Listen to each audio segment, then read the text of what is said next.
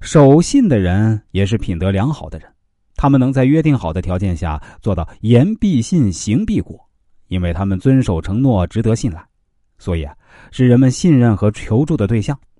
懂得守信的人，也是懂得尊重自己的人。别人可能被你欺骗一次或两次，但绝对不会永远被骗。迟早你会因为不守承诺而失去信誉，甚至身败名裂。那作为管理者呢？要知道，信用是企业管理者实施有效管理的人格保证。人无信而不立，作为领导者更应如此。有时啊，领导者的信誉比他的能力更加重要。有能力但没有信誉的领导者，员工不会服从；有能力而又有信誉的领导者，员工才会心悦诚服。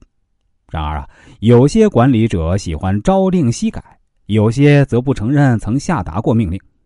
面对这种类型的管理者，员工不敢做出任何个人判断，只好事事征求上司的同意，甚至要上司签名证实。这样做，工作效率自然会降低。那我们再来说一个我国古代孙武练兵的故事。说孙武啊，去见吴王阖庐，在和他谈论带兵打仗之事的时候呢，说的头头是道。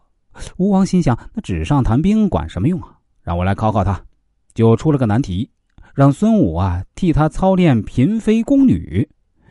孙武挑选了一百八十个宫女啊，让吴王的两个宠姬担任队长。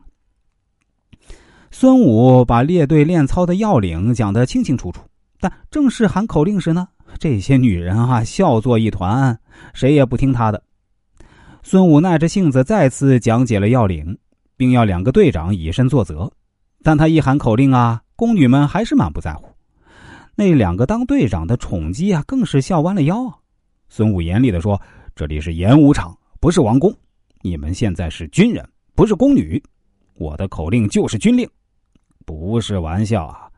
你们不按口令操练，两个队长带头不听指挥，这就是公然违反军法，理当斩首。”说完啊，就叫武士啊把这俩宠姬啊真的杀了。这场上顿时肃静啊。宫女们吓得谁也不敢出声。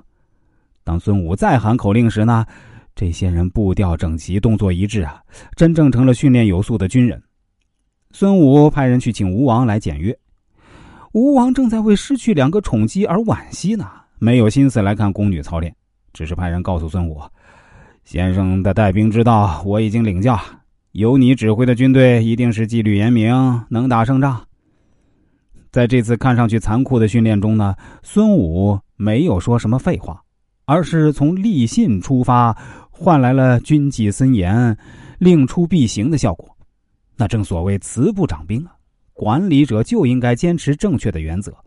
虽然推行的结果可能是得罪一些高层人士，导致自己职位不保，但如果你的政策推行不下去，那你的前途也同样玩完。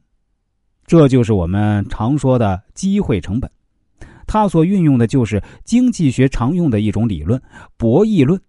其实啊，只要你真实客观的执行政策，而不是过多纠于自己的私利啊，成功的机会还是很大的。